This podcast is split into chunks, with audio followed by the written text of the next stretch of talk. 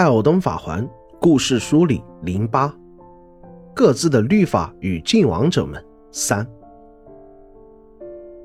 在击败拉卡德后，火山关底的人员会作鸟兽散，拉雅也会为褪色者留下信件，说他外出去旅行了。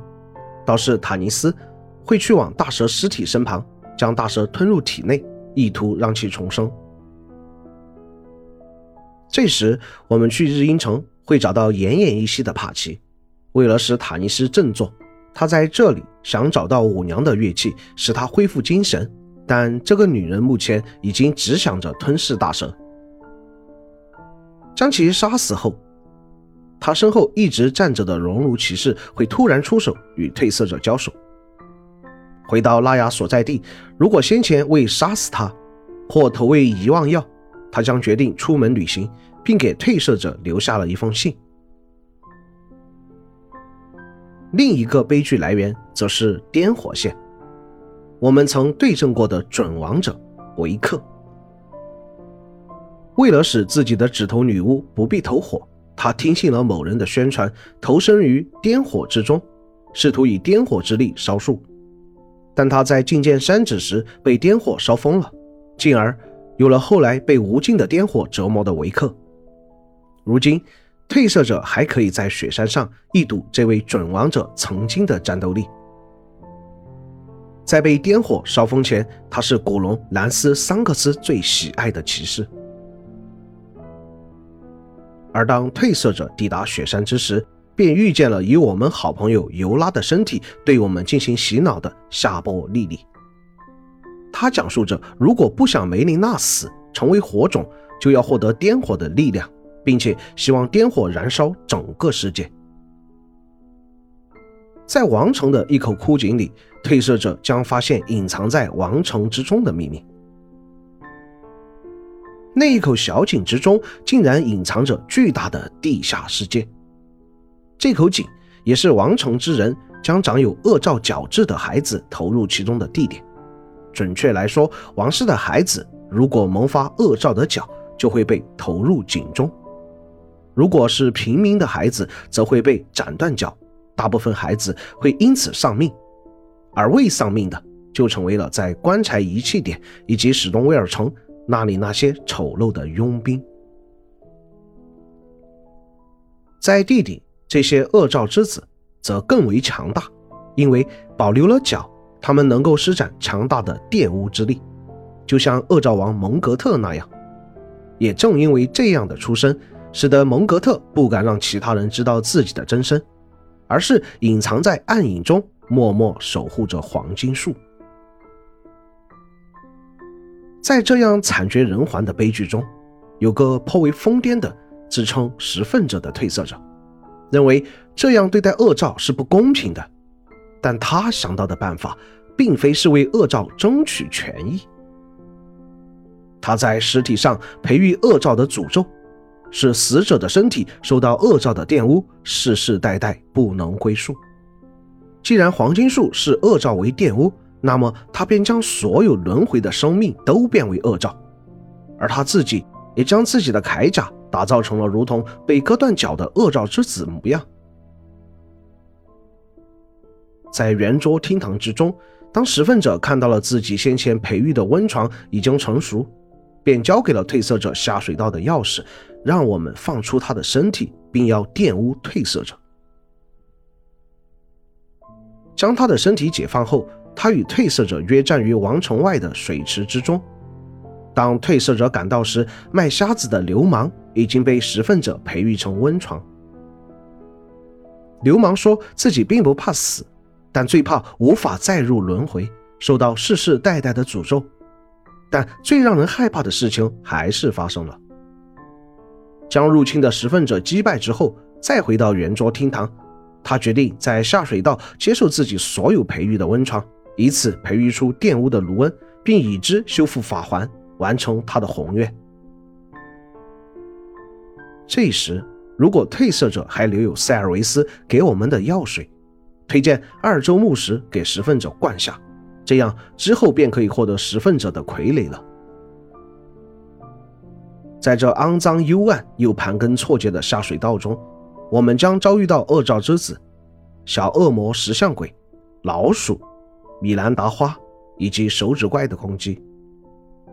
因为正下方已经接近死亡者身体所在，下水道中还有咒蛙以及王室幽魂等强力敌人。连通下水道的目的之中，则可以获得鲜血君王的欢愉。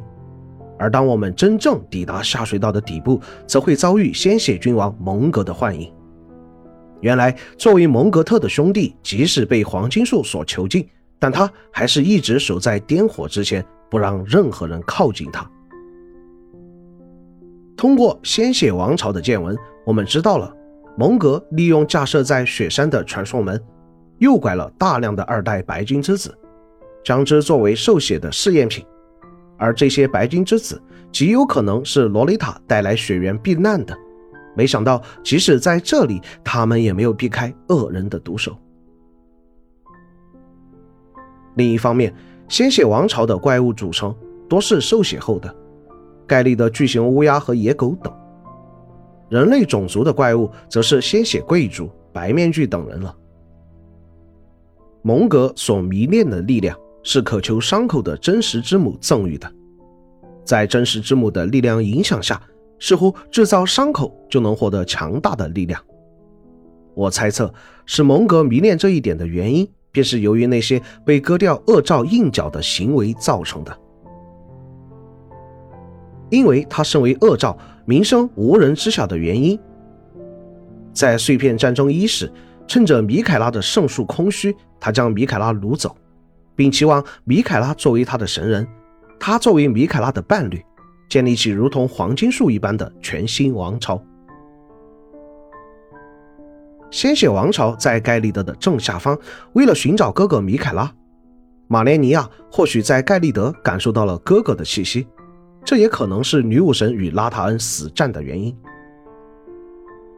然而，在狭小割裂的地底，蒙格连忠诚于自己的樊雷濒死的呼唤都无视。他已被米凯拉所迷惑，失去了心智，也使自己狂妄的梦想迷失了方向。我们可以发现，原本隶属于鲜血王朝的武器大多无法激发血炎，只有蒙格的圣矛以及其他种族的高手武器被受血后，反而会激发出血炎。这似乎也说明鲜血王朝强大的部分来自于外力，与其自身的人才储备无关。令人感到细思极恐的是，真实之母的力量被称作血炎，而葛瑞克接之龙头之后使用的力量是龙火。是否这些半神在先前也已准备烧掉拒绝他们的黄金树？获得其中的艾尔登法环呢？在击败蒙格的幻影、攻击放置宝箱的台子后，弟弟终于显露了他真正想要埋葬的东西——流浪民族罹患重病，或以痛苦死去，或依稀尚存，他们被活埋在地底。而那通向地底不是人走的道路，正是三指颠火所在地。流浪民族虽然被如此对待，但仍留下了简要的讯息。若是想要受赐颠火，却不想成为颠火之王，那么可以在风暴之眼处使用米凯拉的金针抑制外神。而在山指颠火的门前，海达早已等候在这里。若想朝见颠火，需要将衣裤全部脱光。此刻，当初维克被烧疯的原因终于找到了。要就此接受颠火吗？在雪山时，梅琳娜就已说明，成为火种是她的使命，即使是褪色者也不能践踏这份心意，并在颠火门前警告褪色者：若是你心向颠火，那么我便将追杀你，就像白天过去之后便是黑夜，我将赐予你命定之死。颠火的世界是一片虚无混沌。这个世界上没有了生命，成王的意义便不存在了。该如何抉择呢？或许在获得米凯拉的金针之后再来做决定吧。